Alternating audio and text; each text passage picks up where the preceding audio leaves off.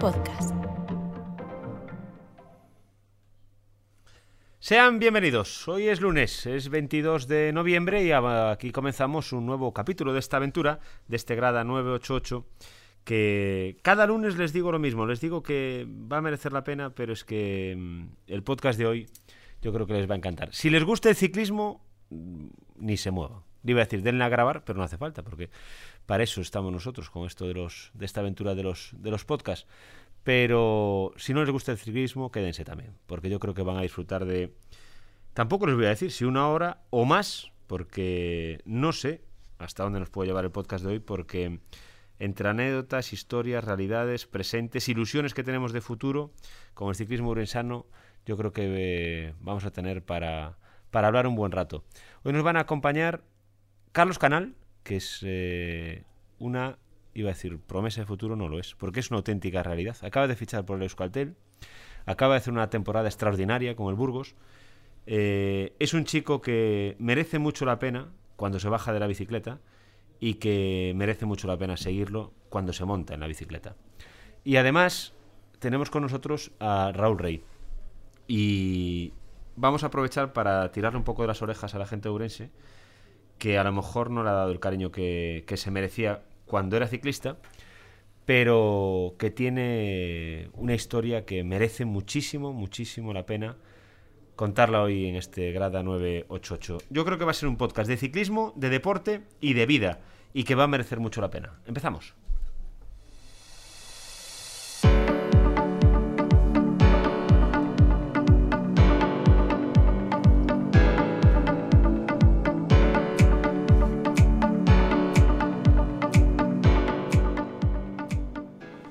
Arrancamos este Grada 988. Xavi, buenos días. Estás con nosotros, ¿verdad? ¿Qué programa nos espera hoy? ¿Qué podcast? Eh, a ti te encanta el ciclismo. Hemos hablado en muchos podcasts anteriores de ciclismo contigo. Eh, el último, sin ir más lejos. Y el de hoy yo creo que nos hace mucha ilusión a los tres.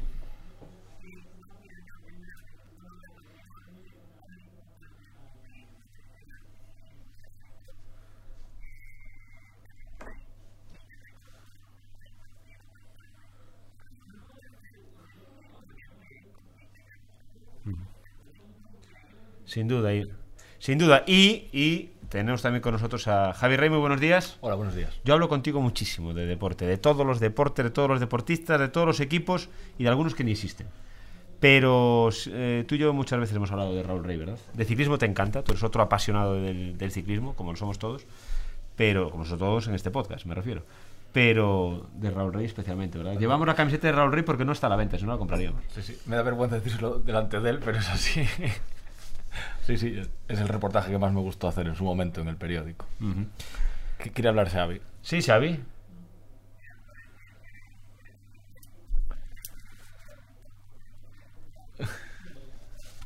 sí. Aún estamos, estamos a tiempo de organizárselo. Y no tiene nada que comparten apellido, pero nada más. No, ¿eh? vaya a pensar que esto queda, que esto queda, queda, en familia. No hay prevaricación. Queda en familia. Bueno, vamos a presentarle a nuestros invitados hoy, porque aquí, lógicamente, eh, habrá gente que diga, bueno, estáis hablando de, dos protagonistas que yo, porque habrá algún despistado por ahí, no, no conozca. Raúl, buenos días. Buenos días. Gracias por estar con nosotros hoy, hoy aquí. Tú eres historia del, ciclismo, pero historia del deporte es historia de esta ciudad.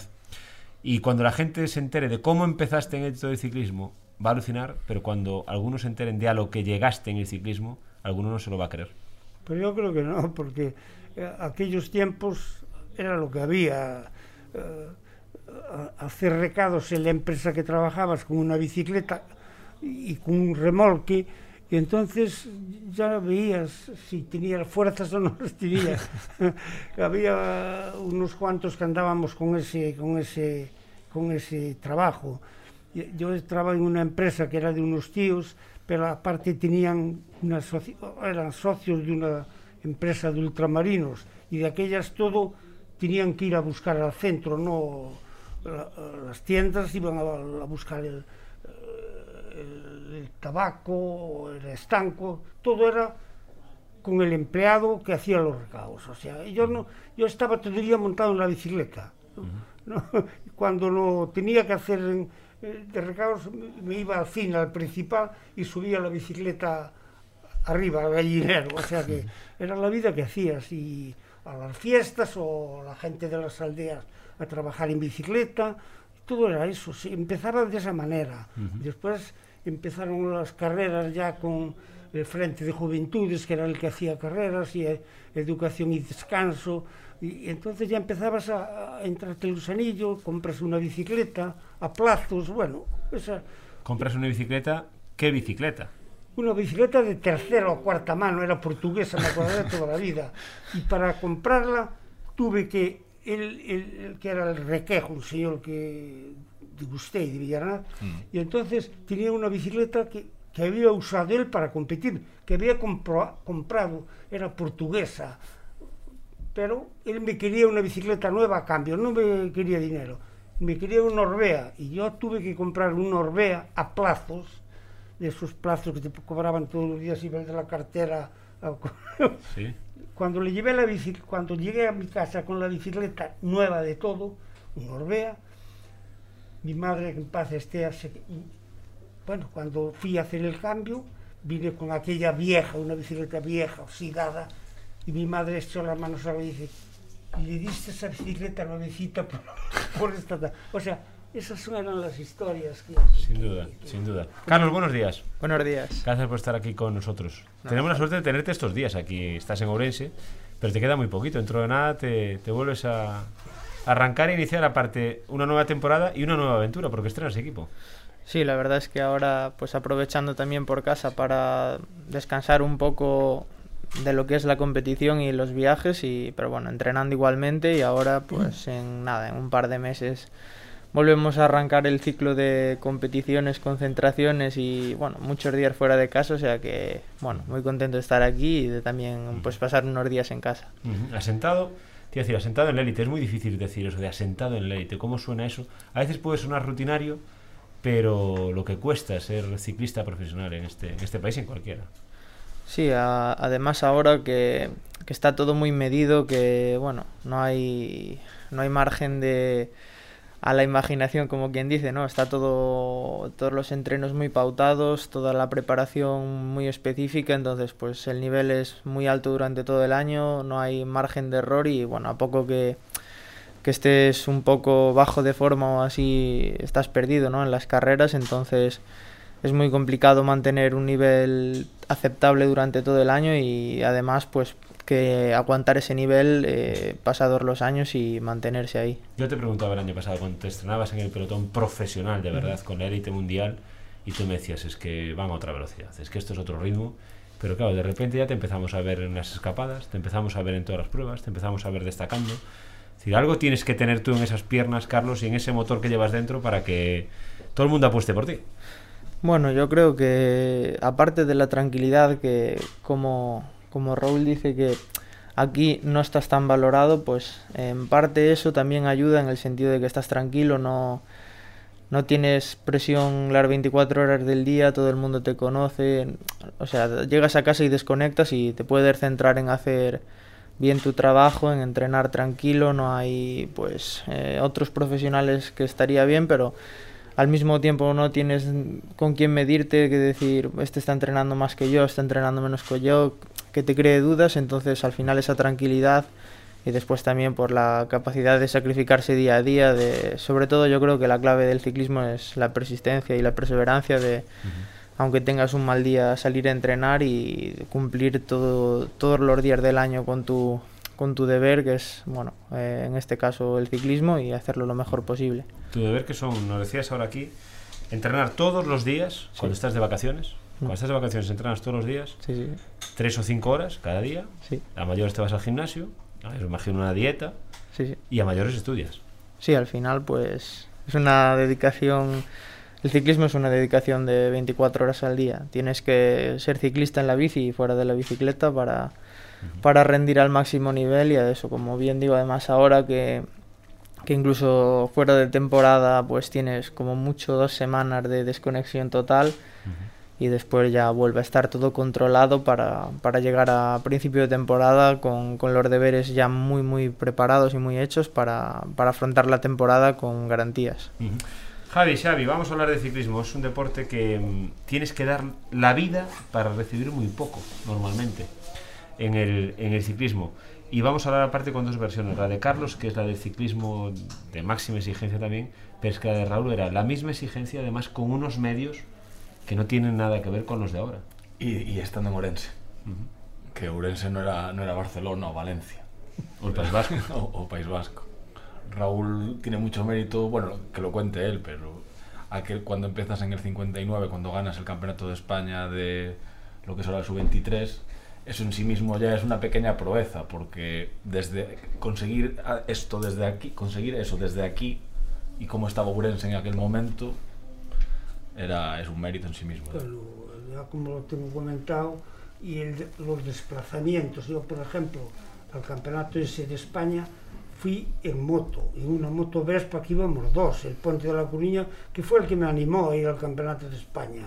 Eh, Ya te diré cómo, cómo, cómo llegabas y cómo... Creo que la gente no ha entendido. Claro, que ha, al- ha sido en una Vespa, Una Vespa, dos personas, dos personas con las bicicletas y el equipaje. y el equipo. ¿Y desde dónde, Raúl? ¿Desde dónde? Desde Torrelavega, a, a- a- o sea, est- estuvimos corriendo allí una prueba de dos o tres días y al terminar este amigo mío del Ponte te- tenía una moral, bueno, fuertísima, me animó y yo no quería ir porque, no, bueno, mira, quiero a Barcelona y tal, pero al final me animé y fuimos, estuvimos allí entrenando, dando vueltas y se celebraba a 20 kilómetros de Barcelona, en Martorell. Y efectivamente fuimos desde Barcelona en la moto también para allí. Para- y allí quedé campeón de España. ¿eh? Como si nada. Como si nada. Entramos cuatro escapados, la llegada me favorecía mucho. Hubo- de los cuatro, el Carlitos Pérez era un vasco saladísimo, me cerró, me tiró contra la valla, pero allí entendían mucho de ciclismo y ya me dieron a mi vencedor. Y yo le di las quejas, le dije, coño, Carlos, parece mentira. Y dice, en ese momento cerraba a mi padre, porque me ibas a ganar. O sea, que anécdotas de esas que, pero, pero regresamos en moto hasta Burgos. Burgos ya dije, bueno, adiós, amigo, yo me voy en tren. Pero porque claro, no, no aguantaba ya de la espalda de los niños. Pero claro, la gente que, bueno, pues escucha campeón de España, vale, bien. Pero es que Javi, Xavi, claro, estamos hablando de una persona. ¿Cuántos ciclistas han corrido, Javi? Tú que eres una hemeroteca. Dame el listado de orensanos que han corrido el Tour de Francia. Claro, ninguno. Solo Raúl. Uno. Pero ahora hubo- hay uno que corrió dos vueltas a España, el César Pérez también. Y ahora Carlos. Sí, sí. Pero pero la, la vida era eso, era lo que había y venga. Y además con, otra, con otro detalle que no me favorecía. Yo quedé campeón de España y automáticamente te pasaban a profesional, sin equipo. Ojo, pero porque eh, Independiente o Sub-23, que es ahora, corrías, tenías la ventaja de correr con aficionados y profesionales, pero de profesional no podías correr con aficionados. Entonces, Pero luego, ahora campeón de España sin equipo, bueno, menos Pero- mal que empezaron, empecé a correr alguna prueba que podía ir y te veían y, y entonces ya me llevaron a una vuelta a Andalucía con era la guardia de Franco, un equipo Y entonces después ya me fiché tal, fuimos a la vuelta a La Rioja, así, independientes, hice tercero. Y entonces ya sí, miraban y tal, llevó a Zanetti, me llevó para Licor 43, uh -huh. después ya, bueno, ya empezabas a ya tener algo de, de, de, nombre y de tal, y ya te iban buscando después. No, fui al CAS primero, uh -huh. y después al Licor 43, y en el CAS era un equipazo, con una disciplina y una cosa, pero terminó la temporada y el Dalmacio Langarica, que era el director, a mí pasaba eso y me dijo, mira Raúl, tienes puesto en el equipo, pero tienes, tengo que hacer el equipo de los vascos porque le habían apedrado la tienda, porque era el lío que había entre Loroño y, Manf y Bamontes, y él llevó a Bamontes a... a Bamontes al, al Campeonato del Mundo y no llevó a Loroño. Bueno, esos problemas que había ya en el País Vasco, y entonces me dejó de... Porque, porque tú estamos hablando, para que la gente se entere, Raúl, eh, Javi, ¿con qué ciclistas competía Raúl Rey en esa época? con los mejores. con los mejores, ¿no? Y con- en, en el Tour Anquetil que era Dios. Era- le llamaba un madrileño, ahí va Jesucristo. ¿Cómo, cómo, ¿Cómo era? ¿Qué recuerdos tienes tú del Tour de Francia, Raúl? ¿Cómo es correr un Tour de Francia? Bueno, de aquella iba muy asustado, porque la verdad eh, se corría de otra manera. Ahora no. Corren los de aquí, eh, corren igual que los franceses y que los belgas. Pero de aquellas era otro mundo. Lo- lo- lo- los, belgas y los franceses iban a mucha velocidad, en los, los abanicos se movían de una manera y tú ibas un poco asustado para aguantarte allí, ¿no? ¿Entiendes? Entonces sí que ibas con miedo. Después el segundo ya no, ya le cogías un poquito el, el tranganillo y tal, pero al principio, claro, aquella ilusión de ir al tour sí, pero asustado ibas. ¿no? ¿Y, y, y qué era, cómo era el Tour, Raúl? Porque claro, correr un Tour de Francia no es como correr hoy, que llega hasta todo... Las etapas están todas televisadas, medidas, estás siempre controlado. Eh, el tour de aquellas era muy diferente ahora, como todas las carreras. Yo, por ejemplo, las 10 o 12 primeras etapas eran llanas y una de las etapas era el París-Roubaix. Sí. Entonces los belgas y holandeses se jugaban toda la temporada con una etapa del tour para los criterios y para esas cosas. Entonces, aquello era, mira, para tomar la salida te, te tocaba de salir de los primeros y cuando dabas cuenta estabas el último, con las bicicletas y saltaban muros, lo que fuera, para ponerse delante. Quiero decirte que la batalla era de salida y aquello era en la marcha neutralizada, yo recuerdo algunas veces, cuando no la paraban, que era la lanzada, ya se iba a mil. Me decía a mí un mallorquín, Raúl, esto es la guerra, porque ya no podía, ya casi no los seguías. Eh. Entonces, ahora, ¿Cuántos Tours fueron, Raúl? tres, Tres, dos y medio, porque uno, el segundo, en la etapa 13 o 14, tuvo una caída, Ahora hablaremos de ello. Ahora hablaremos de ello. Pues era ¿Y, la- cómo fue la caída y la aventura que viene después de la caída también que tienes Bueno, que... la aventura fue que íbamos en una subida y se cruzó uno delante de mí para coger una cerveza, que es lo que había, coger las cosas que te daban, porque de aquellas no era como ahora, que va una moto, te da lo que quieras. De aquellas no había coche neutro, dos coches cada equipo, y si te quedabas cortado atrás y, lo- y había batalla delante, tú te quedabas sin coche. Pero escuchamos bien, Raúl, es decir, para recuperar fuerzas una cerveza. No, no, lo, lo que, lo, lo, lo que fuera, pero oye, de aquellas eh, parabas en los bares, en las fuentes, en todos los sitios. Y arramplabas con lo que había en los Por lo bares. que había. Bueno, hubo una época que ya los bares, tanto en la Vuelta a España como en la Vuelta a Cataluña, ya cerraban cuando pasaba la vuelta. Solo había un ciclista español que llevaba dinero, que era el Barrutia, que acaba de morirse, me parece, en Barcelona. Ese llevaba dinero y pagaba. Pero nosotros, paga el director, paga el director. Oye, intentábamos seis o diez tíos que llevaban dos o tres botellas y era un total. Y entonces, pues, pero es que no había otra cosa que parar. Porque la gente yo creo que no, lo está entendiendo. eh, En medio de la carrera, Raúl no está hablando de que llegaba la etapa, paraban y para refrescarse llegaba. No, no, no. Durante la etapa. Durante la etapa, Sí. Solo te daban un habituallamiento en la etapa de hasta 150 kilómetros. Si pasaba de 150 kilómetros, dos. Bolsa con bebida y tal. Pero en el segundo, a lo mejor no podías ni coger el habituallamiento porque se iba a mil. Sí, sí. Entonces, te pasabas. Y entonces, ¿qué pasías? Te venía el jefe de filas, el Pérez Francés, por ejemplo, ay Raúl, ahora una, una Coca-Cola, o, o para esa fuente, a ver tal, porque llevabas lo justo o, o te quedabas sin... Ahora no, yo veo que levanta la mano, viene el coche, o la moto aquella con la cosa y tal. Sí, Eso sí, es- sí. De, de aquellas tú, aquello- tú- tú ibas por, tú ibas por una etapa, veías un bar abierto y si había sed, entrabas. Entrábamos, pero, pero había una anécdota que no sé si fuera verdad, que en un giro a un a Ventura Díaz, aquel cántaro, que lo habían encerrado en el frigorífico. Eso decían, que, que se metió para tal y el dueño que lo encerrara. Yo no lo vi, pero se comentaba eso. Porque... Y en, en, en, Lleida, en la Vuelta a Cataluña, había una gasolinera un cruce allí de esas, de aquellas gasolineras tenían un arcón de esos con hielo y, y Coca-Colas para vender. Pues aquello parábamos, se quedaba el tío. Llegó un momento que cerró. Al año siguiente aquello estaba cerrado al pasar la vuelta. Porque era No, no, pero Carlos, a ti nunca te cerraron un frigorífico, ¿no? No, la verdad De es momento, que- de momento. momento no. claro. Oye, Carlos, habla, claro, el ciclismo es universal. Xavi, estás ahí, estás casi en primera fila y, y estás atento, ¿verdad? Es, es apasionante la, la conversación. Escuchar a esta gente es una, Pero- es una maravilla. Maravilla. Pero mira una cosa, por ejemplo, se corría la bicicleta Ibarresa, Sí. que siempre está lloviendo en Eibar. Sí, siempre está lloviendo. Y nosotros, por ejemplo, parábamos a 20 kilómetros hacia San Sebastián, ¿cómo se llama aquel sitio que hay? Había un balneario allí. Y todos los días que salía la etapa de Eibar, tenías que ir y venir en bicicleta, que no había autocares, ni había... ¿Y qué pasaba? Ya llegabas llegar mojado a la salida, con aquella ropa que llevaba.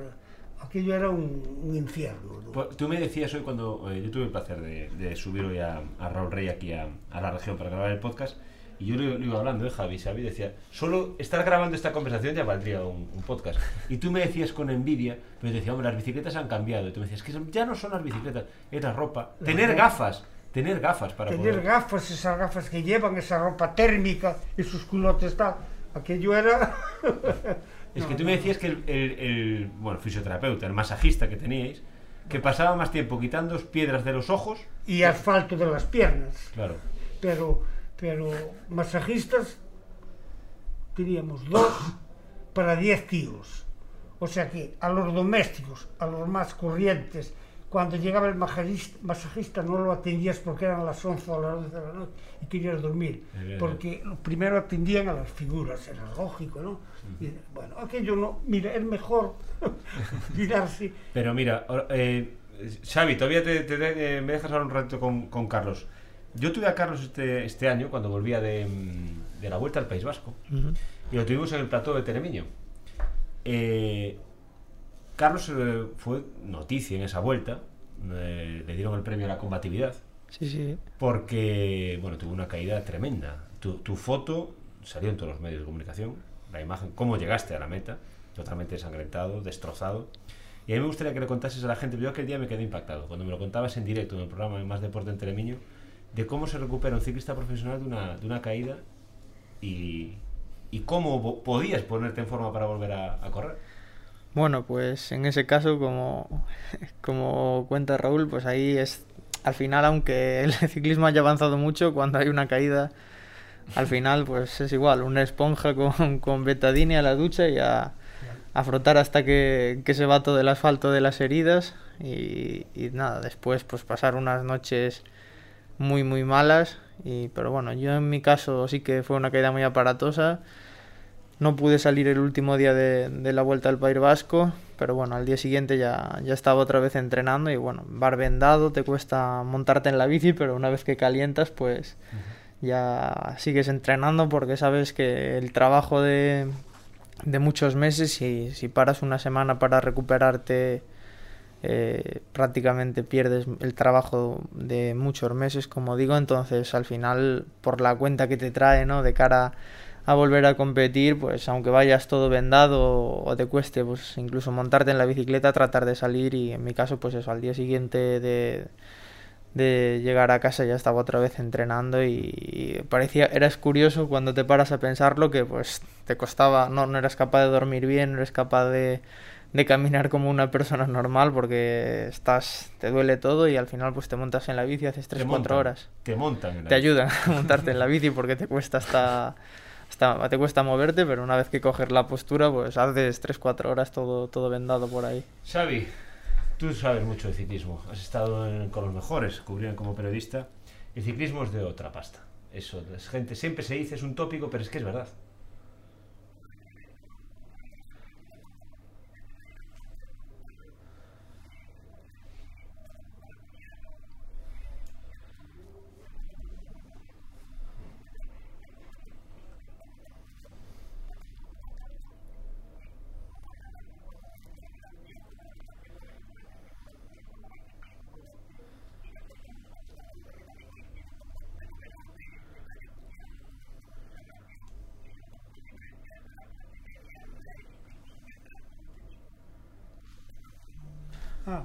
Bueno, yo te puedo decir que, por ejemplo, o, o, es como en la vida. Por ejemplo, Anquetil era un tipo agradable, simpático, te enseñaba incluso fotos que no se podían ver en pelotón. O sea, se, se, se hacía querer. Prueba de eso que pinchaba y nadie se movía.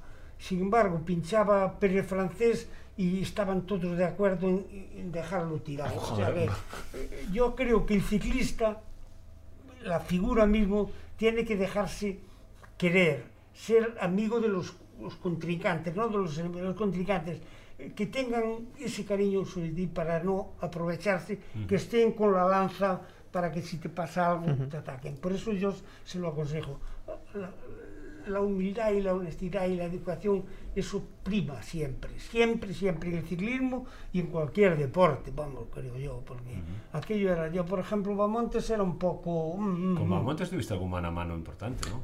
Y, y, yo tuve un mano a mano y un problema en, en el 62. En, en, la subida al Naranco, yo creo que era el 62 o así, él venía, era gran favorito, no cabe duda, traía cuatro o cinco domésticos porque estaba el equipo francés, el Magna Paloma o algo así, y venía por, como favorito porque además quería ganar la subida al Naranco, porque él se hizo en Asturias, eso de grande, grande, grande, eso era la frase que tenían Abamontes. Y entonces salimos en la carrera, yo, y cuando faltaban, yo qué sé, subiendo hacia Oviedo, no sé cómo se llama esa subida, de, yendo aquí de Galicia, íbamos cuatro escapados, y yo oía, ¡Ale, grande, grande, grande! Miras para atrás y voy a llegar a él, aquel clásico. Y cuando llegó, dio cinco o seis ataques, pero yo lo aguanté siempre. Y entonces bajamos hacia Oviedo y al empezar a subir la, la última prueba, el naranco, se acercó y me dice, venga, venga, si me echas una mano y gano, no te lo pierdes. Esa frase.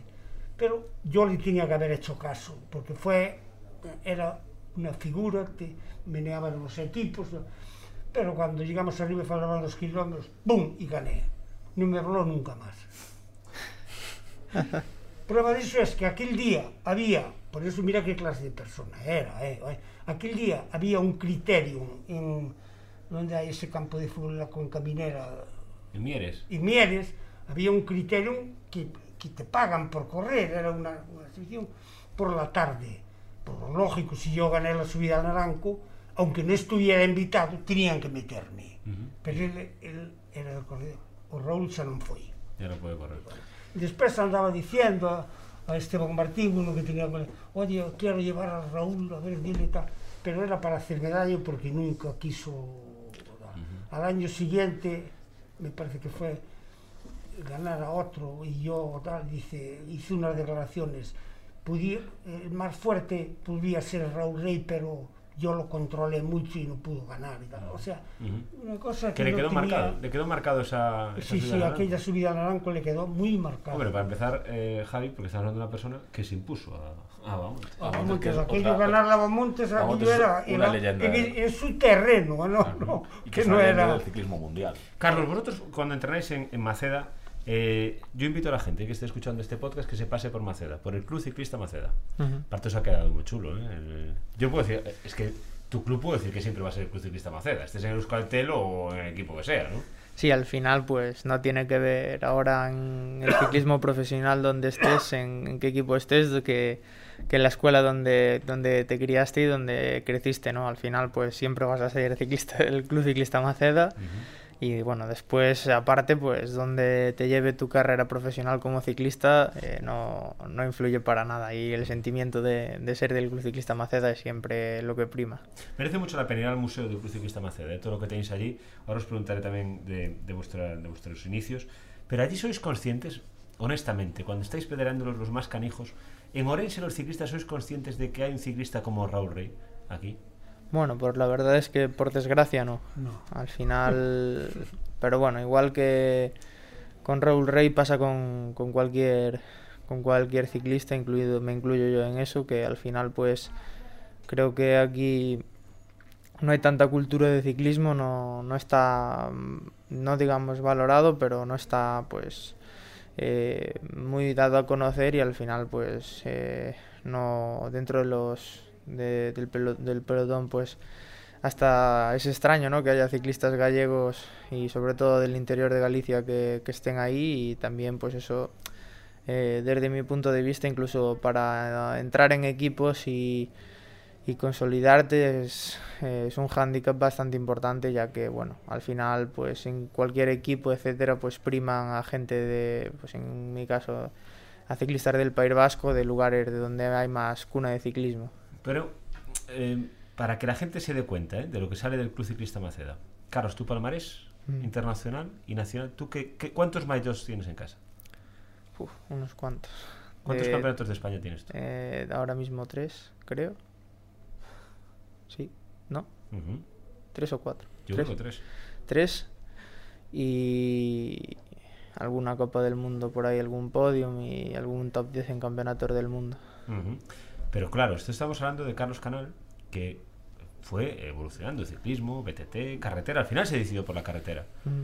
Pero es que compañeros suyos, está Iván Feijó, Sí, que ahora sí. también es profesional en el BTT, Sí, pero ha sido una referencia en el ciclocross también. Le apostó también por probar en el ciclocross. Sí, sí, sí. Su palmarés es muy parecido al tuyo. Sí, sí, sí. Está Pablo Rodríguez, Mm. que es una referencia. Ahora está pasando un mal momento, Pablo. Yo estoy convencido que todavía va a dar tiempo de volver a, a recuperar. Porque Pablo fue un poco vuestro espejo, en el que os mirabais todos. Sí, sí, al final pues era el ciclista profesional más próximo que tenías y el único que, que conocías que podías ver en persona, ¿no? Como quien dice, al final pues te pueden hablar de, de muchos corredores, de contador o lo que sea, que son grandes figuras, pero al final no los puedes ver, no puedes convivir con ellos, no puedes ver cómo entrenan y pues, al final no dejan de ser irreales, ¿no? Porque nunca te los vas a encontrar por lo menos aquí en la provincia, entonces eh, sí que era pues un- y es un espejo en el que nos mirábamos y al que intentábamos pues imitar y llegar a ser como él. Ujú. Estamos hablando de Carlos Canal, de Iván Feijó, de, de Pablo Rodríguez y Javi. En Ourense, la gente, yo insisto mucho en ese mensaje, tú lo sabes bien, de que no es consciente de- del nivel que tiene esta gente. No son ciclistas, son ciclistas de referencia, que fuera su palmarés es envidiable. No, es que aquí con el tema del ciclismo hay poca cultura comparado con, por ejemplo, en Euskadi el ciclismo es una religión y se valora mucho más. Yo, por ejemplo, creo que la carrera de Raúl hubiese sido ya to- con todo lo que consiguió si hubieses nacido en Bilbao O en Eibar. o en Eibar hubieses tenido una carrera porque te hubiesen dado más oportunidades, incluso en los propios equipos, porque aquel ciclismo aún era más todavía jerárquico que el de ahora. Allí las fi- eran las figuras que cobraban una pasta al mes y tenían todo, y los, los que eran los domésticos estaban muy supeditados todo el año a, a, a sus... Además, era lo que comentaba yo antes a Carlos. No sé si funciona ahora, pero en aquella época, un chaval en ciclismo, te estoy hablando que era lo que conocía yo, eh, eh, que destacaba un poco, ya tenía su peña, lo llevaban a un hotel, a un hotel de montaña, estaba concentrado con todo pagado, o sea, los mimaban. Ibas, yo después de, después de, de, de- de dejar el ciclismo ya, que fui seleccionador gallego, fui a dos campeonatos de, de España con los aficionados de aquí, representando Galicia, y me llamó mucho la atención en un puerto, estábamos a un lado de Burgos, en Villarcayo, me parece que era, sí. viendo la carrera, como mujeres, mujeres, no te estoy hablando de hombres, viendo el ciclismo, conocían quién era el campeón de España de aficionados, el que era campeón gallego, una cultura en el ciclismo extraordinaria. Que aquí no hay, claro. Y en Orense a mí no me conoce ni, ni el primo. Para que la gente se dé cuenta eh, de, de lo que está diciendo Raúl. Y ojo, eh, y soy consciente de ello. Raúl jamás, jamás ha llamado a ninguna puerta ni ha levantado un teléfono para reclamar ningún tipo de protagonismo. Jamás ha llamado a nadie. Jamás. Nunca. Pero él, por ejemplo, había pruebas en Ourense y él era el encargado. Los ciclistas venían porque querían correr contigo, porque tú los llamabas para que vinieran a correr aquí a Ourense. Bueno, porque aparte de eso lo pasaban muy bien. Orense es una ciudad muy acogedora, había ya un ambiente muy tal en las cafeterías por el parque, lo pasaban muy bien, muy bien, muy bien, muy bien. Prueba de eso que Julio Jiménez igual te se quedaba aquí una semana. Yo lo veía en Oira, y, pero ¿a no te fui? Pues no, ando con una chica ahí y tal. El tío lo pasaba, Manzarek igual. Todos al venir a Orense iban encantados de Orense, cómo se portaba la gente con ellos, porque había mucha afición en aquella época aquí en Orense. Si te enseño fotos de carreras, ahí por el parque estaba eso así de gente. Yo tengo una pregunta, Raúl, y, y lo he hablado muchas veces tanto con Moure como con, con Xulio. ¿Cómo es posible que no recuperemos esas carreras que había en la, por ejemplo, en las fiestas de? Bueno, pero Carreras espectaculares. la, la carrera de Corpus era la más antigua de España. Era la más antigua. Ciento, no- bueno, no sé, no me decir, hablo de memoria, tendría que buscar en el archivo. Yo sé porque, porque desapareció, porque empezaron con la Vuelta Orense, que era extraordinaria, pero yo se lo comentaba, yo estaba algo metido en la organización y, y siempre dije lo mismo, ojo con la Vuelta a Orense, no, el organizador, no digo el nombre y tal, se ponía loco, hay que traer aquel, hay que traer muy buenos coches, hay que traer tal. Dije, no te salgas de tal porque vas a llevar... Y se, perdieron, y, se, y se perdieron las dos. Se, perdieron porque hubo unos momentos que había unos problemas económicos ahí, de- de- porque eh, la caja o la caixa que era la que patrocinaba, pero vigilaba también dónde se gastaba el dinero. No, traía- no podías traer invitados de Asturias para estar en la torre, no podías... O sea, lo que no era el ciclismo se gastaba mucho dinero. Y entonces yo decía, estos... No, efectivamente, ten cuidado que con cuatro o cinco etapas sobran.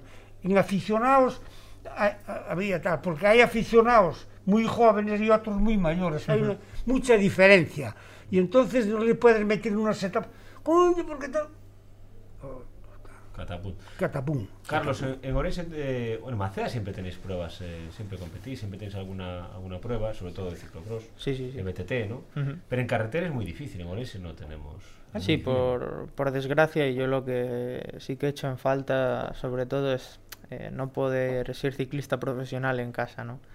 Eh, correr por las carreteras de, Orense y por las carreteras de donde entrenas, pues al final sí que, pues como dices, lo- los vascos entrenan y después compiten en los mismos puertos, eh, pues ves que Mikel Landa o gente así, no, pues es, es que está hoy va a hacer una etapa muy buena, que corre en su casa, se conoce todos los puertos de memoria y te quedas pensando y dices, ojalá a mí me pasase eso, ¿no? De, de pasar por los, por los puertos que entreno eh, cientos de veces al año y, y que me sé de memoria cada curva, pues poder bueno, tener la sensación de, de correr ahí al lado de mi casa con la gente que, que me gente. conoce, exactamente. Y al final, pues eso también, yo creo que es lo que al final también lleva a que, a que no se nos conozca a los ciclistas profesionales en, en la provincia, porque eh, no ven tu trabajo eh, como es, no ven, no hay una carrera de ciclistas profesionales en Orense que digan, ese ciclista quién es, ah, sí, es de aquí de la,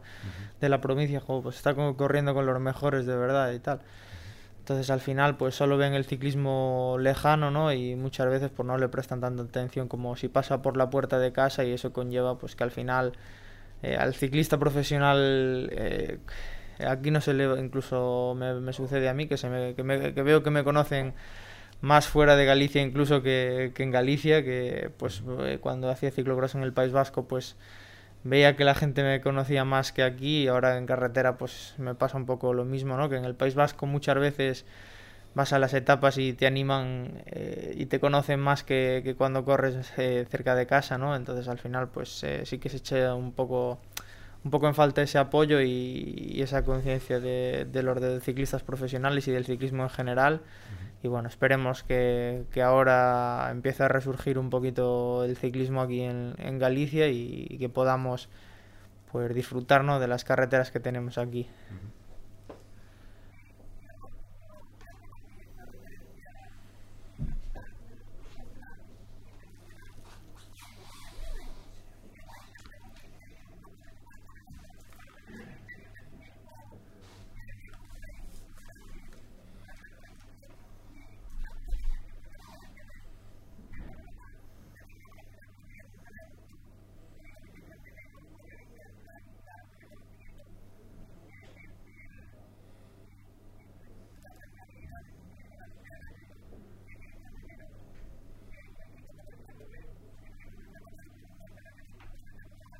Sí. Ujú.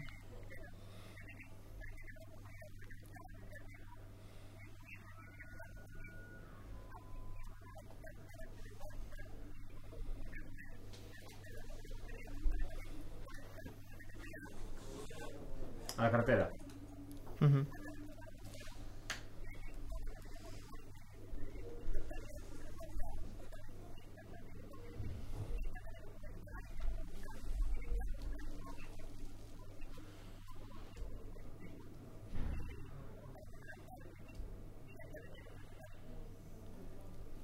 creo que sí, pero eso ya no es de ahora, ya, ya viene. a- a- primero, si no, si, si no hay carreras, no hay la carrera de Corpus, no hay la carrera de Santiago, no hay. Ahora se, ha, ahora se ha recuperado, creo que la semana pasada anunciaron que no, no, no es- no es la Vuelta a Galicia, pero es algo Sí, parecido. ¿no? el camino de Galicia. En, en Sí. febrero, ¿no? En febrero Sí, se estrena una nueva prueba, ¿no? Eso es bueno para Galicia, Sí, claro. para, para- los ciclistas y para... Pero, no ves, la mayoría de los ciclistas me parece que eh, bastantes se tuvieron que emigrar a Portugal, ¿no? Sí, sí. Dos o tres gallegos y tal. Sí, ¿Por qué? Desde que sa- desapareció el equipo y tal. Porque hoy para entrar, por eso yo valoro muchísimo lo, de, lo, lo del Carlos. Tener un equipo, más un equipo de élite, como es, algo tienes o algo te ven. Porque no es tan fácil entrar en un equipo con lo que hay. Ojo, hay ojo, dos o tres en- equipos. Entrar a un equipo puedes probar, pero ya te- ahora que te fiche Euskaltel, Eso algo algo le ven, ¿no, Raúl? Claro, porque la gente no es tonta, los, los, los que miran y todas esas cosas. Tú me decías que en la Vuelta a España estabas viendo la Vuelta a España y estabas ¿eh? con el ojo. A ver, claro, pero porque eh, a- a- si no hay carreras aquí ni hay tal, no puede haber ciclistas. ¿Qué pasa? Yo no sé si Orense es una ciudad que no se puede cerrar el tráfico, porque ahora viste mismo la Vuelta a España, la tuvieron que llevar al seminario para no tocar la ciudad. Sí. La otra vez la llevan allá a Marilla Mansa. Sí. Pero viene la carrera de San Martiño y cierran toda la mañana una, ciudad. Que está bien hecho, ¿eh? Que está claro, claro. Que sí, está sí. bien hecho. Pero por- tú quieres decir por qué está no, muy bien por- hecho. ¿Por qué no con el ciclismo? Con claro. el ciclismo. Es Yo que yo recuerdo, Raúl, yo no recuerdo esas etapas, eh, esa vuelta a que tú recuerdas en, en carretera, pero sí recuerdo incluso después también había una gincana que se hacía siempre por el centro de la ciudad en las fiestas de Orense, ¿verdad? Sí, que, sí, que sí. pasaba por la calle del Paseo Sí, y por sí, Juan sí, 23. sí, sí. Y Yo ahora- recuerdo una etapa, de la- me parece que era la Vuelta a España, y cerraran el progreso con vallas. ¿Y la calle del Paseo? Pero el progreso me acordé de toda la vida. Yo estaba metido en la organización, no sé por qué, era el Mendiburu el director de tal. Y aquellos, los comerciantes te insultaban, aquellos no aguantaban de estar un día con la valla aquella que, oye, eso, no, la cultura del, de- del ciclismo aquí no, no existe po- en nadie, tú no, no. Y las autoridades ya me contarán, pido un permiso para hacer una carrera. Pregu- Pregúntale al Moure. Sí, sí, claro, que le cuesta, lo que le cuesta sacar una carrera. Sí, una pero- carrera- Tuvo que marchar, tuvo que emigrar para Baños de Molgas. Sí, pero sí, que, luego- sí. que se demuestre el tirón que luego sí que hay, porque luego el día de la bici es un, Claro. es un multitudinario. Sí, sí. Si sí. la gente está loca por andar en bicicleta, pero no puede. Estoy de acuerdo. Ya te conté la anécdota de mi mujer, Raúl. Por cierto, ¿saludamos a Isabel desde aquí o no? No, no. Mira una cosa, yo recuerdo cuando aún corría yo, mira los años que hace, en León ya cerraban allí cerca de la estación una calle los sábados por las tardes y los domingos para que los niños anduvieran en bicicleta. Uh -huh. Aquí no te se ocurra hacer nada de eso, o no hay sitio o no lo intentan tampoco. Yo tuve una época, después de dejar el ciclismo, que mucho luchamos para hacer una escuela de ciclismo aquí en Orense. ¿Sí? Una escuela que hacía muchísima falta, no solo para los niños, sino para los mayores que andan en bicicleta, que andan mucha gente en bicicleta y no saben ni usar los desarrollos. Ves que van... O sea, Sí, sí, sí. aprenderlos por lo menos a usar la bicicleta. Digo yo una cosa, Raúl. Yo tengo tu teléfono. Si Javi, Xavi, nos escuchará el alcalde, el podcast. ¿Nos escuchará alguien de la corporación municipal, Javi? No creo. No creo. ¿Eh? Raúl. Digo, digo que tengo el teléfono porque. ¿Verdad? Es que no cuesta nada. Yo creo que Raúl estaría dispuesto, seguro. y- Bueno, Carlos, incluso a su manera, con el poco tiempo que tenga de estar en Ourense. Esta gente seguro que estaría dispuesta a echar una mano y en Ourense hacer algo que merezca la pena, ¿no? Para que los niños, lo que está diciendo Raúl, una escuela de ciclismo. No estamos hablando de que compitan en el ciclismo, No, no, no, hablando de que aprendan a pedalear. a pedalear, a andar bicicleta. Sí. Y, lo- y- y el peligro que tiene y todo.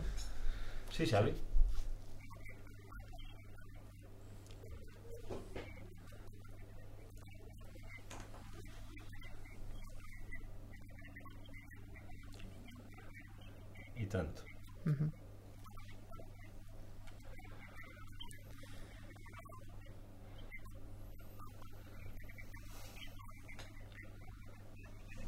Y, y, te voy a decir más, Xavi, y tenemos a gente como la familia Moure o como Julio Conde, que entre ellos es que se, no hay una maldita rencilla, no hay nada, esa gente se vuelca con lo que sea con lo que sea, con cualquier proyecto de ciclismo que haya en la provincia, Da- están dando lo mejor de la vida por el ciclismo. por el ciclismo. Exacto. Porque ves el Moure que eso está entregado de Padre e cuerpo hijo. y alma. Padre e hijo. Padre e hijo, sí. Sí, sí, y lo que ha hecho Xulio con el Club Ciclista Maceda, eso es de chapo. Xulio Conde, a mí sí que me ha enseñado el mérito que tiene toda esta gente. ¿eh? A base de cada fin de semana empezar a decirme, oye Ron que vamos a tal sitio, oye Ron que vamos a este otro, con una furgoneta, con ocho chavales, con nueve chavales. Ah, ¿eh? ah, Y agradecer, y agradecer, perdón que te Pero Ron, mira. y agradecer Javi, una pequeña foto, ¿eh? Ojo, gente que es campeona de España, que ha ido a campeonatos del mundo y sale una foto. No voy a decir otros deportes, ¿eh?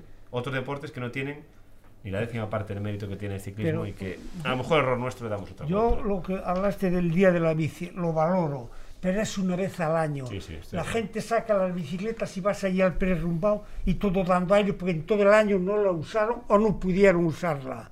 Y eso es triste. Un día solo no vale para Sí. practicar un deporte o un tal. Y lo que te dije antes, vas por el lado del río, por el circuito ese, y te miran como si fueras... Yo puse ya un timbre en la bicicleta de montaña cuando voy a pasear por ahí para tocar, para que se aparten. Para que, sepa- para que sepan que viene Raúl Rey. Que, que- no, que un- una bicicleta, porque te van detrás y ni miran, y te miran como si fueras algo raro. Que- No olvidemos que el alcalde llegó a prohibir. eh, Llegó a prohibir, puso la señal de no bicicletas. Mira tú qué o sea que, mentalidad. por eso digo que. Pues, ahora no, tuvo que abrirlo a 15 por hora. Pero si no hay otro sitio para andar en bicicleta, ¿qué haces? Claro. Pero es que cuando en todas las ciudades del mundo eh, Bueno. se está favoreciendo el uso de la bicicleta, Sí. aquí la prohibimos. Bueno, Acabo de decir, yo lo vuelvo a repetir. Eh, yo tengo el teléfono de Raúl Rey y el de Carlos Canal, y el de Suilo Conde, y el de Carlos Moure, y el de Iván Feijó, y el de Pablo Rodríguez. Y aquí tenemos el de Jaco, me podemos hacer un grupo de WhatsApp. Yo creo que eh, eh, es que no hay, es que a veces a veces Raúl es, es querer o no querer hacerlo. Insisto, ¿saludamos a Isabel o no? Yo de- iba- eh, por lo de Isabel. sí. Isabel que está ocupada ahora.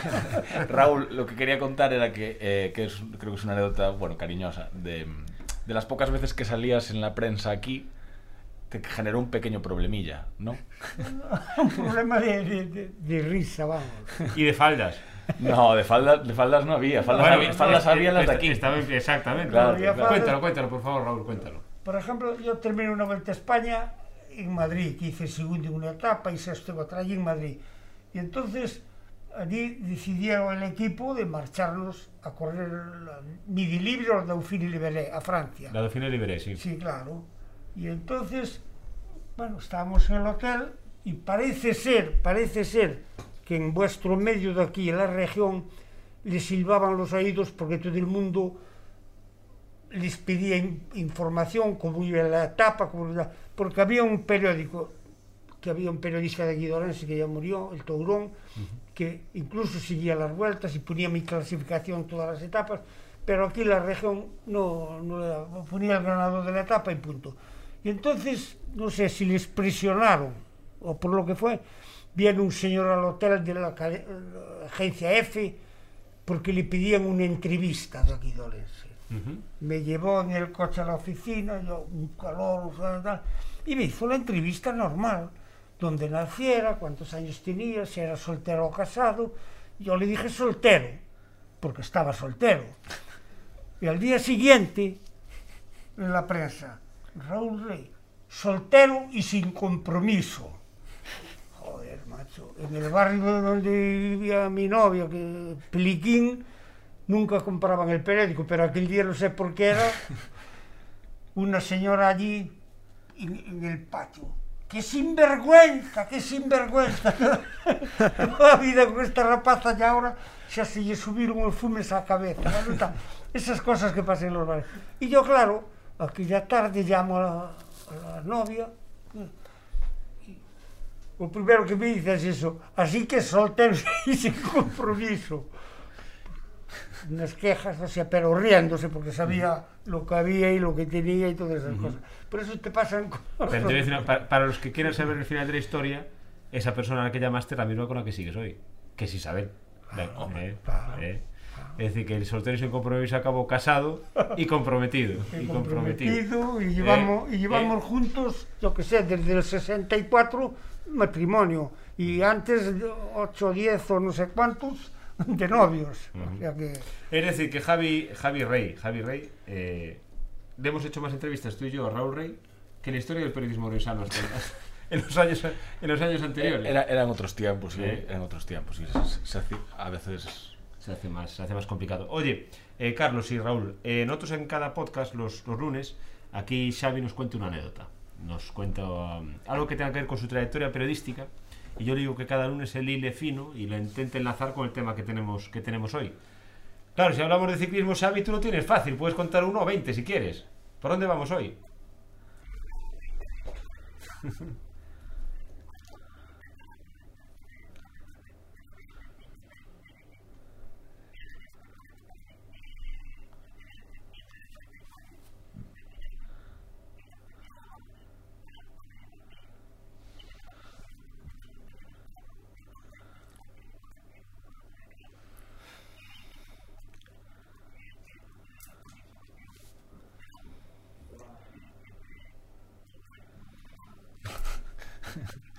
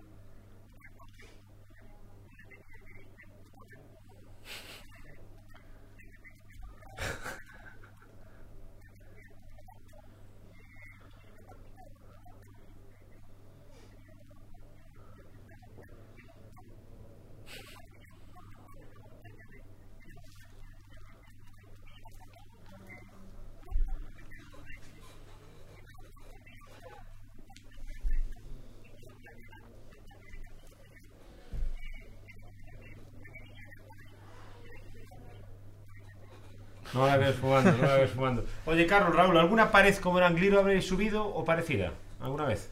no, yo no la conozco, yo... ¿Y alguno similar? ¿Qué es lo más bruto que has subido tú en tu vida, Raúl? Yo creo que era en el tour eran los puertos, porque eran muy largos, y llevabas subiendo mucho tiempo y veías a cima de Col 20 kilos, dije, pero aún quedan 20 kilos, o sea, eran terribles. El, el Galivier y el Telégrafe son unidos, hai un pequeño sí. descanso e continúa. Aí foi onde primeiro escuchei yo esa frase puxe, puxe, puxe. Hostia, que dice? E arrimándose a la gente para que que eso, que había gente ya allí, incluso mujeres de estas que hacen mucha montaña, con aquellas botas tal, con unos chadas tal, y tenían una fuerza, te cogían por detrás, macho, te llevaban 100 metros en. Que te daba la vida. Que te hostia, daba- te sentabas y no dabas ni pedales. Pero, esa frase de pushy, pushy, pushy, ya en el tour. ¿eh?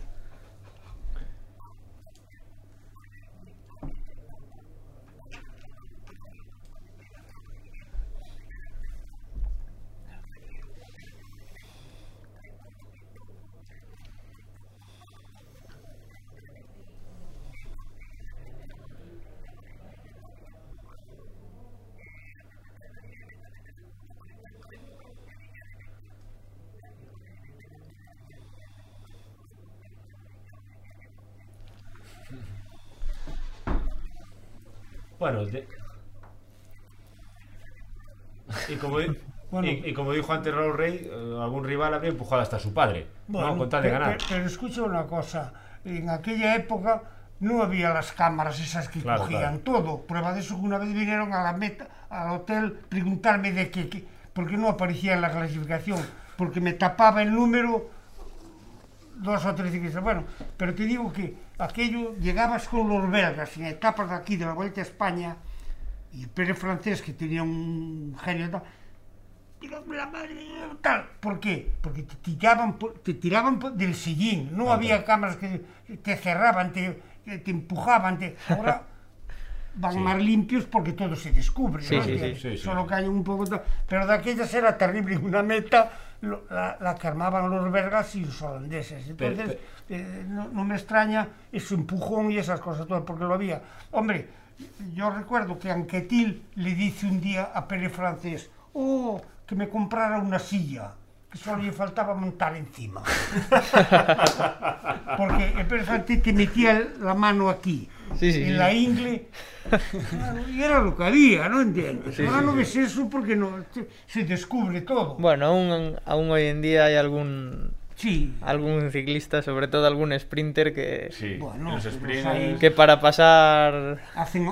sobre todo en el Tour, para pasar algo, para llegar a, adelante. a París y no, para acabar el, el Tour de Francia y pasar las etapas de montaña hay algún sprinter que sí que se comenta por ahí que. Que que no aún usa esos Algún, algún truquito. Oye, porque al final bueno como, como él dice ahora sí que en cabeza de carrera está todo muy controlado Muy pero bueno controlado. lo que pasa para, para llegar en el control a meta pues no lo ve nadie, lo veis vosotros. A- bueno a sí mí- que se ve pero mucho menos y sí Pero, que hay alguna alguna que cosa. otra cosa A mí un gran premio de Tafalla que terminaba en una ermita, yo quedara quinto, sexto algo así, y después veo a uno delante mía, en la clasificación. "Pues, pero-".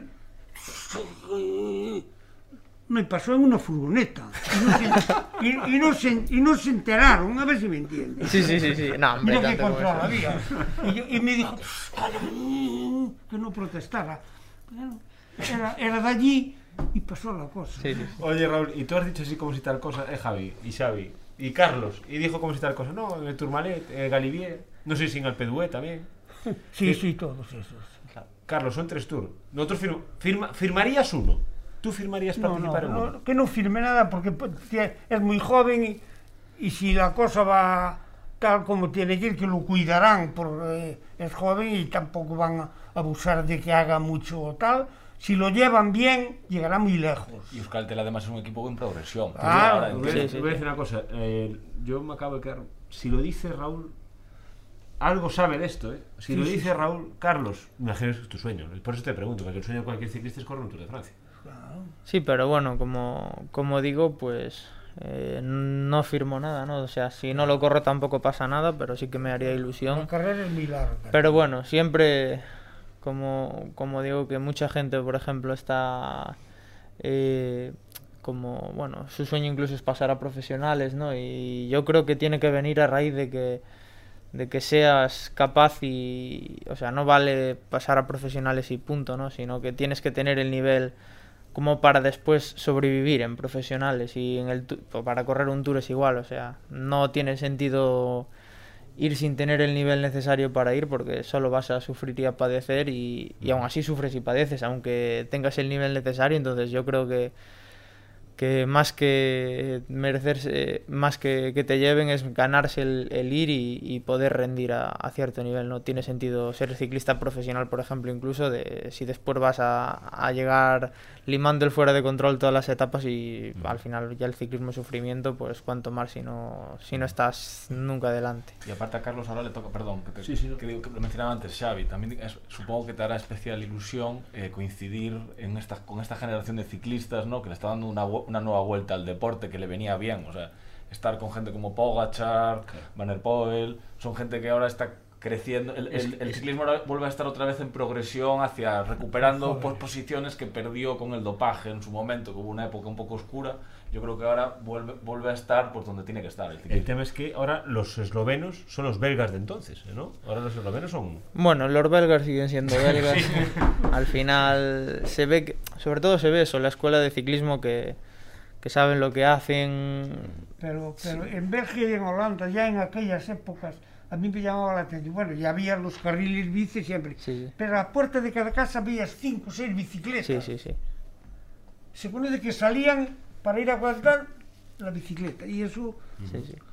No, y sobre todo pues en carrera también... Eh, pues que los belgas se saben todo lo... Bueno, saben van, latín, en carrera saben latín, se saben las trampas, se saben... Por, van muy por delante en, en muchas Al cosas. final, pues son muchos años, los directores también tienen mucha experiencia y ves que, que saben correr, saben lo que hacen y, y aunque, bueno, como dices tú, pues eh, ahora Roglic o Pogachar sí que son, bueno, destacan sobre todo en grandes vueltas, eh, los detalles de, de, calidad máxima pues se ve sobre todo en, en los ciclistas holandeses y belgas ¿Quién, que Carlos? tienen ¿Quién te fijas tú? ¿Quiénes son esos? Por eso yo digo que esos van vienen de una base muy trabajada, muy Sí, tal, sí. que es lo que le quiero decir a este, que no se precipiten porque es muy joven. A ver Bueno, si es que, es, es que ahora llega alguno que, claro, lleva el Claro. apellido de su padre y es que... Sí, sí. ¿No? bueno al final pues es eso viene de familia Claro.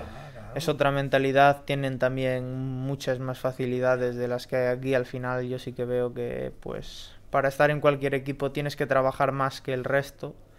Pues para que te fiche cualquier equipo profesional no vale con ser uno más, tienes que ser mejor que los demás porque al final pues es lógico, ¿no? Un equipo gallego pues va a intentar fichar gallegos antes que corredores extranjeros o de, bueno, aunque sea del país pues de otros lugares de España y eso pasa con, con todos los equipos, pero bueno, no me refiero en mi caso solo a Euskaltel, sino pues a, al, al Burgos o al Caja Rural, cualquier equipo, pues al final los equipos, o al Movistar, incluso todos los equipos españoles están centrados en, en el norte de España, en la zona de, de Navarra, de País Vasco, pues al final lo que hacen es eh, que, que tienen muchas más facilidades un corredor vasco que, que o un navarro, etcétera, o un corredor de Burgos para, para salir que, gallego. que, que un corredor gallego. O sea, tú te tienes que, que demostrar no ser igual que ellos, sino ser mejor que ellos para que, pues que, como, como bien dice, que el equipo- iguales, Claro, o sea, que el equipo eh, se, se- se exponga a tenerte en la plantilla en vez de... Porque al final, pues un equipo pues, del País Vasco eh, le van a... Le, le van a echar leña al fuego si en cuanto anuncien tu fichaje porque le van a decir estar fichando a un, a un corredor de fuera en vez de subir a un, a un ciclista de- del País Vasco entonces tienes que tienen que justificar que tú tengas más nivel que, que cualquier otro corredor que hay, que hay allí para subir. ¿Y tú lo has notado ahora? ¿Con tu fichaje por Euskaltel notas esa presión? ¿Notas algo? ¿Qué te llega desde allí? Bueno, eh, el equipo sí que, como es un equipo muy muy bueno, se trabaja muy bien con la cantera y además tienen las ideas claras del equipo que quieren ser. Es un equipo de para, para formar a largo plazo a los corredores, o sea, coger corredores jóvenes y hacerlos crecer en la cantera y hacerlos progresar hasta que estén a- al mejor nivel posible.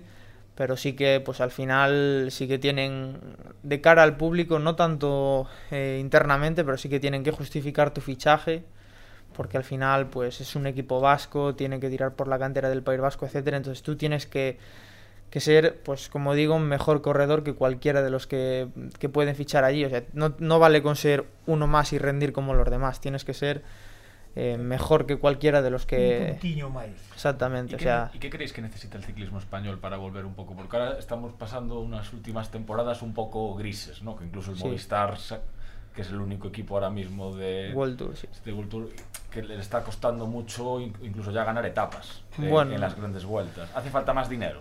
Eh, yo creo que hace falta un poco más cultura de- ciclismo, sobre todo. So- eh, por ejemplo, aquí en Galicia eh, sí que me da mucha pena y yo pues cada vez estoy más, pues bueno, eh, cada vez te vas dando cuenta de las carencias que hay, ¿no? Eh, de cara al ciclismo profesional y veo que muchos, muchos chavales jóvenes con mucho talento, incluso diría que alguno con más talento que yo, pues ves que deja la bicicleta porque porque no ves salida, ¿no? Al final, Claro, llega una edad que no... claro, tú tienes eh, y yo me incluyo en eso, o sea, yo pasé al eh, me, me pasé a carretera también sobre todo por, por buscar una salida y, y por, por intentar salir adelante y porque al final, bueno, tienes una edad que que ya estudia o est- si estudias bien eh, no tienes tiempo para ser ciclista profesional ni eres capaz de rendir al nivel que te exigen. Pero tú intentas, tú intentas compaginarlo todavía, Carlos. Sí, pero tiene que ser ya eh, dando, eh, poniendo en un segundo plano los estudios y al final, pues eh, yo si no vi- viviese del ciclismo, aunque no te va a solucionar la vida, pues por lo menos justificar que estás dedicando tu, tu tiempo a, a dar pedales, pero yo entiendo que, que muchos jóvenes con mi edad pues que, que opten por, por estudiar, porque al final es un futuro seguro, que, que intentar ser ciclistas y a lo mejor pues estar cuatro años o cinco padeciendo, intentando pasar a profesional para, para al final no lograrlo, porque como digo, eh, no vale con, como en el País Vasco, con dar el nivel, sino que tienes que, y es muy difícil, dar más que el resto para, para que se fijen en ti equipos eh, de fuera y, y poder fichar por ellos. Nos estamos pasando de, de tiempo, yo les decía al principio, no, no, no podía prometer eso, que durase una hora el podcast, y nos vamos a ir un poquito más adelante, pero yo creo que merece, merece la pena. Pero hay que ir terminando. Eh, antes de terminar, Javi, nos traes, como siempre, ¿no? una recomendación, ¿verdad? Nos traes algo, porque Raúl y, y Carlos, nuestra otra pata del banco, Javi Rey, cada lunes se empeña en decirnos pues algo que, un libro, un- una película, una serie, algo que, que merezca la pena ver Yo hilándolo por, por- que me parece que una, eh, las dos épocas que representáis vosotros del ciclismo, eh, hay, por supuesto, es la épica del ciclismo, el esfuerzo, la constancia, han cambiado los medios, pero hay una cosa también que permanece que son las tensiones internas dentro de los equipos, que eso Raúl lo has contado muchas veces, tú al final también lo, lo- lo- irás sí, sí. viendo, que un equipo ci- ciclista al final hay muchos problemas internos y como no vayan bien las cosas exactamente... Pero escucha una cosa, te voy a decir. Hubo un año, no sé, el 63, el equipo Ferris, el equipo Ferris tenía primero, segundo y tercero en la general. Otaño, Pérez Francés y Manzaneque. Y con siete domésticos de aquellas corríamos diez, que nos dejábamos la piel por el equipo. Y no ganamos la vuelta. No ganamos la vuelta. La ganó el pulidor sin equipo. La contrarreloj no supieron desbalcarlo o porque se vigilaban entre ellos. Entonces, o sea que ocurrían cosas rarísimas, rarísimas, rarísimas. La clave de esto es que la gente no puede ver a Xavi, ¿no? Pero Xavi está, porque Xavi está desde su casa, conectado con, con Skype.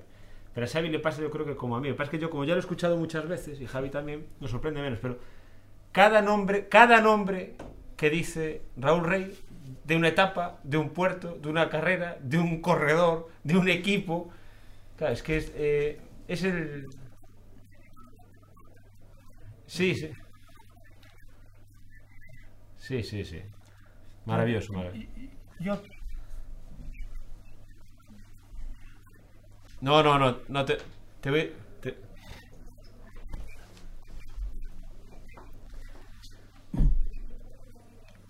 No, no. Te, te voy, te voy- te voy a ir más allá, Xavi. El tema es que él acaba de dar la, la clave antes, que él va por la por el paseo de Oira y toca el timbre para que lo dejen pasar. Pero la gente no sabe que el que toca el timbre es Raúl Rey. no, no sabe nadie, nadie, nadie. Está- Pero a mí me pasaron cosas en el ciclismo que no quiero. Mira, yo estaba preseleccionado para ir al Campeonato del Mundo. Era Gabriel Saura, un catalán, oh, siempre me seguía mucho. Muy tal.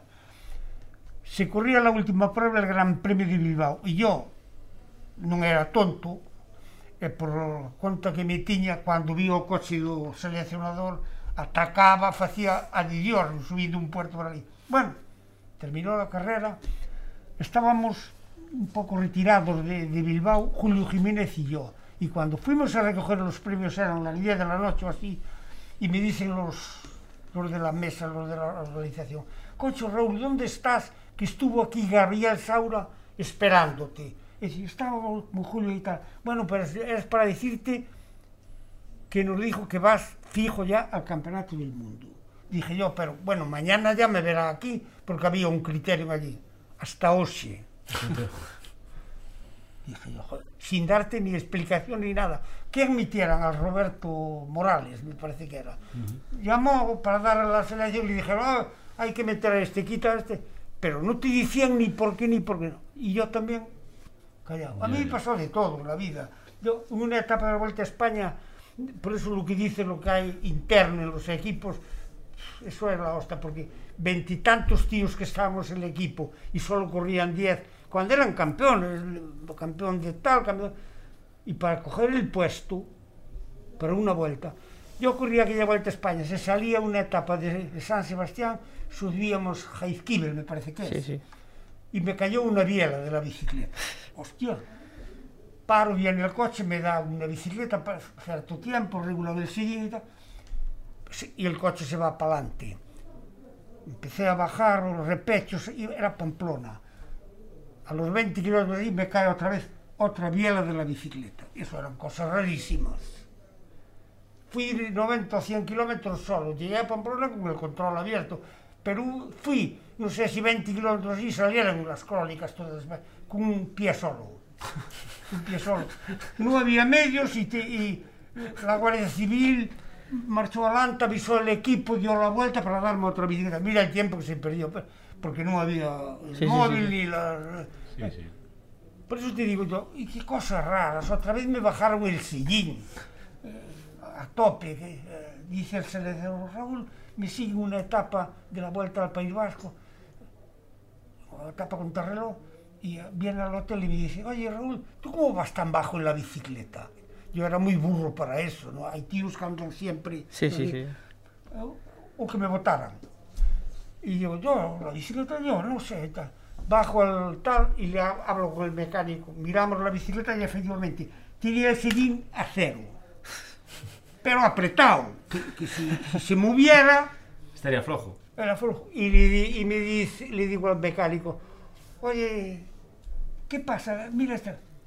Y me dice, ostras, pues ya que hace aquí uno andar hurgando en las bicicletas, yo sabía que después descubrimos quién era. Un compañero del equipo veterano que que se quería ganar el puesto para la vuelta a España.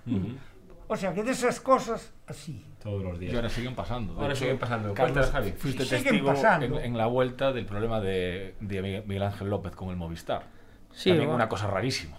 Sí, la verdad es que Bueno, este chaval no lo, no, no, no, yo vi el detalle por televisión y no regula bien, tú.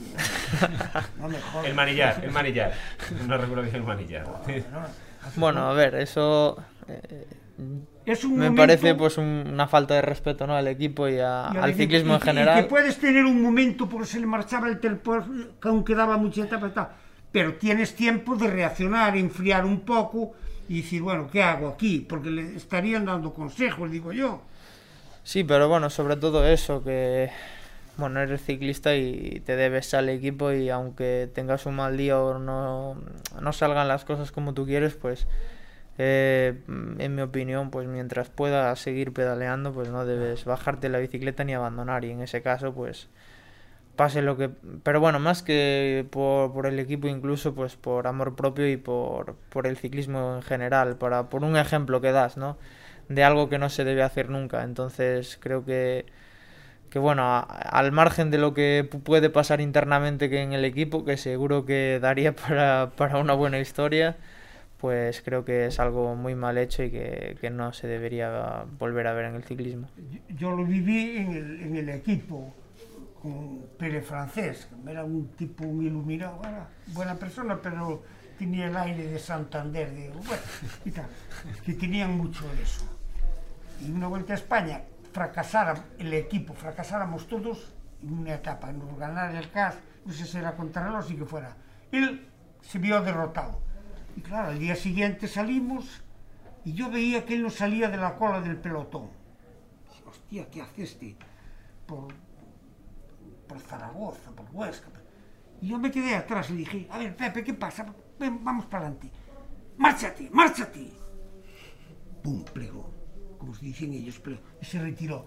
Son detalles. Un tipo abandonas a todos los compañeros que estuvieron dando todo por ti Sí. y los dejas ahí sin jefe de filas, porque el equipo trabajaba solo por él, no había ninguno clasificado. Y se van de rosica. ¿no? Eso lo viví yo con el francés. O sea Sí, que- sí. Ahora sí que tenemos que empezar a, a cort- a cortar nuestro, nuestro, nuestro, nuestro podcast.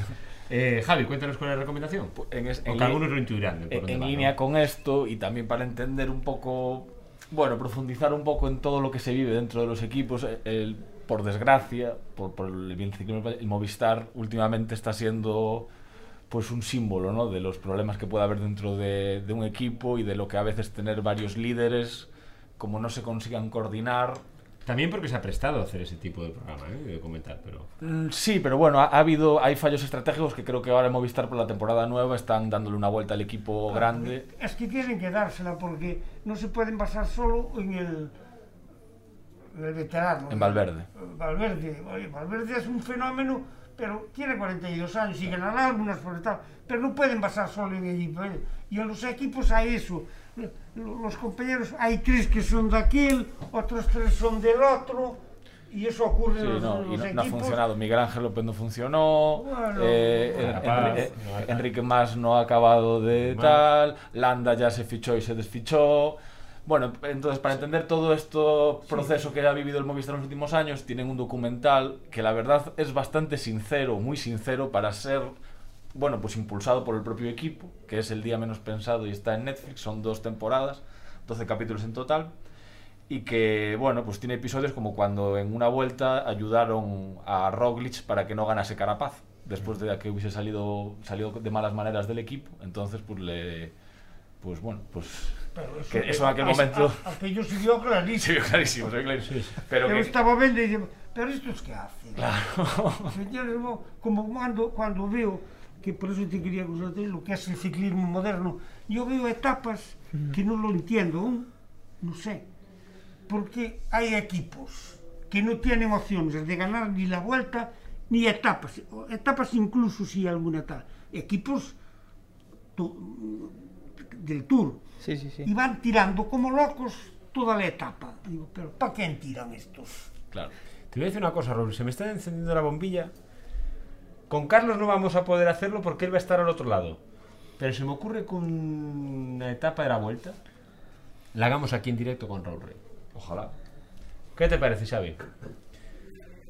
Digo que a Carlos no lo podemos ver porque yo espero que lógicamente esté ahí en la, Intentaremos. en la, en la vuelta, en la vuelta a España. mi- Mira una cosa que quedan muchos meses. Sí, sí. Y yo tengo 86 años.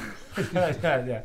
Pero estás, pero estás Bueno, como un cañón. estás como un reloj. Estás como un cañón. por Raúl. afuera, pero por dentro. Estás, estás como un cañón. Sí. Oye, que está- tenemos que terminar. Eh, y hablando de eso, Carlos, ¿qué tenemos? eh, ¿Tienes calendario? ¿Tienes algo eh, seguro que vas a competir para empezar la temporada? Bueno, pues de momento calendario nada, o sea, así que más o menos haces idea, ¿no? De que empiezas en Mallorca, en la Challenge de Mallorca y bueno, si todo va bien, pues estaremos en aquí en bueno, en O Gran Camino en Vuelta a Galicia, que porque es la carrera de casi si el equipo la hace, pues si todo va bien, intentaremos estar aquí ¿Se sabe el recorrido por Ourense? Se- Sé que, sé que pasa por las cuatro provincias, pero no sé el recorrido exacto de la Está- vuelta. Una etapa es en Manzaneda. Ajá.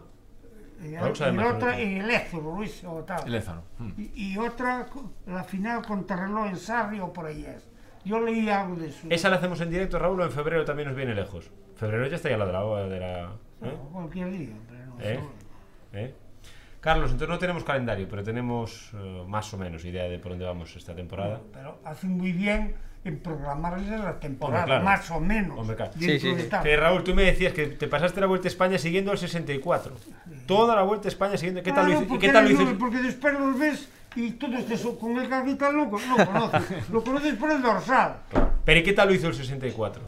Para mí hizo una vuelta fuera de serie, tú, tú, con 20 años y con esa gente de la, de la velocidad que van y cómo suben y cómo... ti- Oyes, ojo, ¿eh? Yo la primera vuelta me, me- me retiré en la última etapa, me acordaré toda la vida, y dije yo, o Raúl non se retira máis dunha volta, porque o que sufrí no coche escoba máis que na volta. Porque el coche escoba en aquellas épocas era un camión, un Pegaso, con unha lona. E entonces yo iba por, íbamos por aí, no sé, 20 o 30 tíos nos últimos, lloviendo a Dios agua. Quedaban 4 a 5 puertos para llegar a Bilbao. Aquellos Trabacú, el otro y el de más allá. Y los belgas, aquellos holandeses, se retiraron entrando en Eibar en aquella gasolinera. Yo me acordaré toda la vida. Y se metieron en los coches de los directores. de- Yo, Raúl, no coche escoba. Dice, non vou ir eu solo por aí agora que me va pegando coche. Bueno, ya te digo, me, me mareé, devolví encima de aquella lona. Aquello fue terrible, terrible, porque ahora van un autocar, ¿no? Sí, claro. Pero de aquellas, y dice, Raúl, no, aunque vaya de último, si me cerran control, sí, pero abandonar no. Oye, Raúl, antes de terminar, yo hice la pregunta y dije si Carlos firmaba un Tour de Francia y tú claramente le dijiste que no. ¿Tú a Carlos lo ves en corriendo un Tour de Francia? Pero yo que sí, la, veo, la proyección que le veo con los años que tiene y, y la proyección que tiene desde que pasó a, a, a ciclo de carretera, pues no veo otra gente más, a ver si me entiende. Preparada. Y ahora va un equipo, va un equipo que yo creo que más pronto que tarde va a correr el Tour. Va a ser otra, va a ser otra vez pro, Sí, pro Tour, eso pro es. Sí. una proyección, y yo sé cómo son los vascos, por dinero, por lo que sea, pero van, van y van. yo creo que en teoría es su, es su estrategia, ¿no? Es su Yo plan. sé que creo Sí, que... intentar pues buscar un equipo a largo plazo y el Euskaltel tiene, tiene pinta de que va a, llegar a, ser volver otra a vez. ser- a a ser el Euskaltel que fue Sí. y, y me parece un buen lugar Tuvo ese para, bache para por estar. político, por lo que fuera, no Sí, sé. hubo un problema ahí de, Sí, de financiación. tal, y tal, pero volvió. Sí, sí. Pues que va, vuelva, con, va, va, que va. vuelva con uno de nuestros Carlos. Después de hoy, un poquito más de Raúl Rey sabemos, ¿verdad? Sí, sí, sí, sin duda. Yo creo que con ese la gente no es, no es consciente de eso. Porque a Carlos yo creo que nos vamos a encargar, Javi. o sea, nos vamos a encargar de que si quedan que se despistados... sepa dónde está y ¿verdad? cómo está Nos y lo vamos que a hace, encargar. Yo, yo creo, no es porque sea yo, pero yo creo que nosotros eh, eh, apostamos por el ciclismo urensano, por el Maceda, por Carlos, Sí, por, sí, sí. por Iván, por Pablo, por todo lo que tenga que ver con el ciclismo urensano. Pero vamos a hacerlo todavía un poquito más si hace falta. Si hace falta un poquito más. Cuando fue una presentación de la Vuelta a España hace cuatro años o así, que fue en el Principal, a lo mejor venías tú con el crucista Maceda. eh, Con, la Con las bicicleta. bicicletas. sí. Mm. Sí. Eh, Yo estuve hablando con Perico, porque Mm. Perico empezó a invitar, oye, ahora sí que le ganaste a. Bueno, eh, eh". Y yo le dije por el Pablo, de aquellas el Pablo estaba ahí arriba, Sí, sí, sí. dice, coño, y este chico para que, que pase para carretera y profesional, y dice, hombre, sí, pero, porque yo le dije, en otros países pasan, hacen ciclocross, pero, Sí, dice, sí, sí. bueno, pero es que aquí esto está tan difícil, tan Sí. difícil. No Al hay final. equipos, no hay tal. Eso me Sí, tienes que contestó el estar Perico. toda la como continuamente demostrando que eso, como dije antes, que tienes un punto más que el resto para, Si para ganarte el lugar. Por no, eso yo valoro lo tuyo y tengo esa, porque digo, no, cuando está ahí y que lo fichan, pasa de un equipo, porque al ir al Burgos, bueno, pues sí, es un equipo, tal, pero cuando lo ficha el Euskaltel, ojo, No, no. y ya está. Sí, sí. Yo creo que, y si no, que echen un vistazo, que tecleen Carlos Canal, que tecleen Pablo Rodríguez, que tecleen Iván Feijó y que echen un vistazo. El Palmares está ahí. Y está la Hemeroteca de la región también, ¿eh? que se lo hemos ido contando todas las pruebas que han competido, nacionales e internacionales. Hay mucho ciclismo muy bueno aquí en, en Ourense. Javi, hemos pasado un momento, un podcast buenísimo. Teníamos muchas ganas de este podcast. Pues sí, ¿verdad? la verdad es que sí. Lo habíamos hablado muchas veces. Porque nos encanta el ciclismo. y yo creo que seguiríamos con Carlos y con Raúl hasta, hasta las 5 de la tarde. Isabel nos, nos fusilaría, Raúl, estamos aquí hasta las 5 de la tarde. ¿eh? Pero bueno, y a ti, Carlos, ¿por qué te fastidiaríamos el entrenamiento? Esta tarde habrá que pedalear otro. sí, ¿no? hay, hay que comer y salir en bici. Y salir en bicicleta. Ahí, Sí. Y ahí sí que el ciclismo da igual que llueva ¿Y qué o haga sol. ¿Qué sales con la de carretera? sí? Sí, sí, sí. ¿Y tú, Raúl, con cuál sales? De montaña. La de carretera.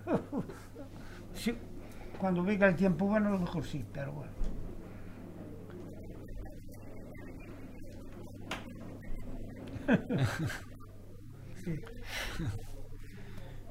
No, pero bueno, también decir que... sí.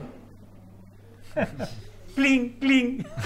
Bueno, yo creo que hemos pasado un buen momento hablando de ciclismo. Ojo, también quería recordar que tenemos viviendo aquí en Maceda a Anne Santesteban, Sí, sí, sí. que ojo, es una ciclista profesional, profesional, que ha estado en los Juegos Olímpicos, por ejemplo, que compite en las mejores pruebas del mundo y que la tenemos aquí también en, Y, en y van deprisa las mujeres, ¿eh? Sí, porque sí. yo vi la etapa ahí de Monterrey de la Vuelta Galiciera, ¿no? Sí. Sí. Aquel repecho de la meta, subían. ¡Buah! Yo estaba esperando y dice, aquí alguna se va a traba- trabar. Iban como aviones, tú. Como aviones y tanto, y tanto. Y yo es que me quedaría, po, me No quedaría- sé si sufrirán tanto en las vueltas como sufre el hombre, si eso.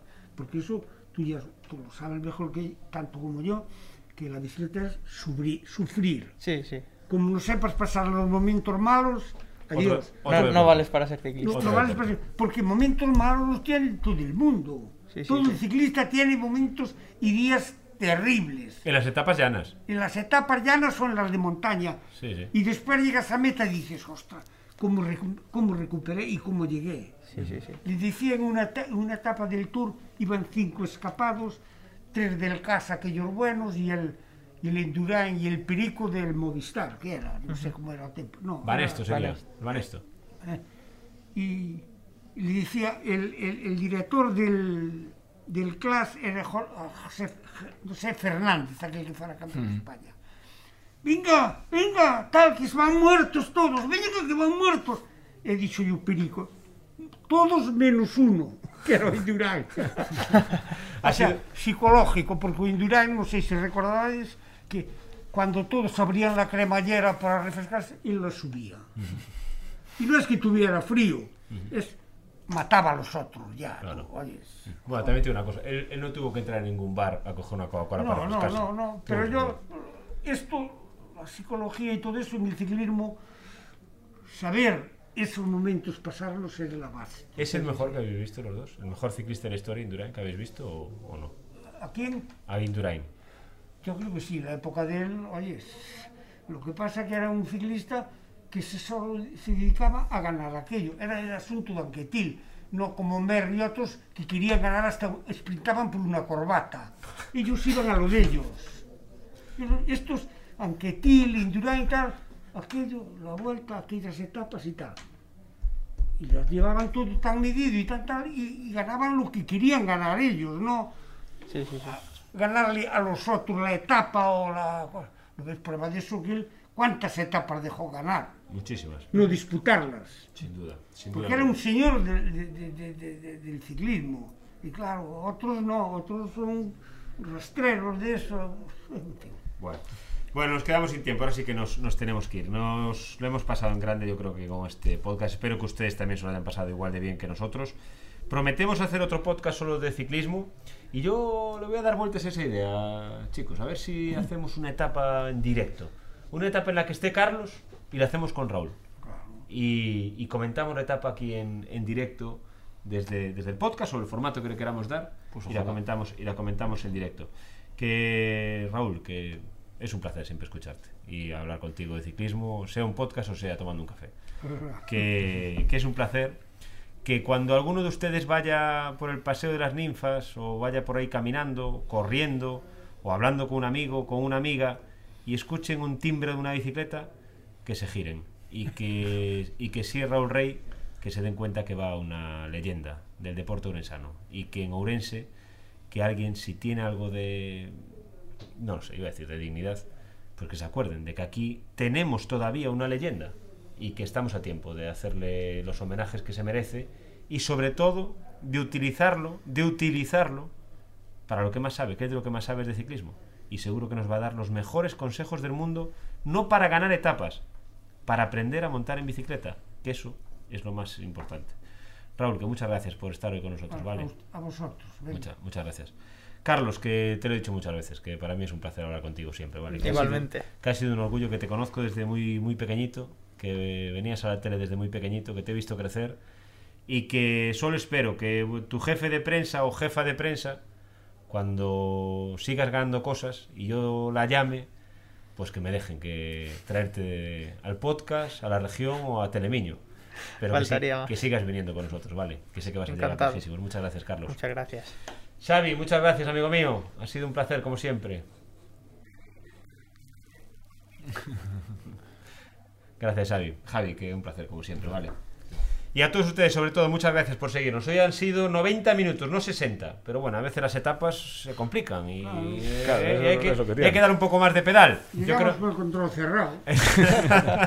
yo creo que merece, ha merecido mucho, mucho la pena. Dentro de siete días eh, volvemos. El ciclismo seguro que lo tocamos y si no el resto de deportes serán siempre protagonistas. Que pasen una muy buena semana. Aprovechen para hacer deporte de ciclismo, el que quieran, pero aprovechen para hacer deporte que ayuda a estar, a estar, a estar todos muy bien. Y síganse cuidando, ¿vale? Vamos eh, por la recta final de esta etapa contra el COVID, pero todavía nos queda el último sprint para acabar de, de derrotarlo. Muchas gracias, sean felices, adiós. Ya de todos los amigos.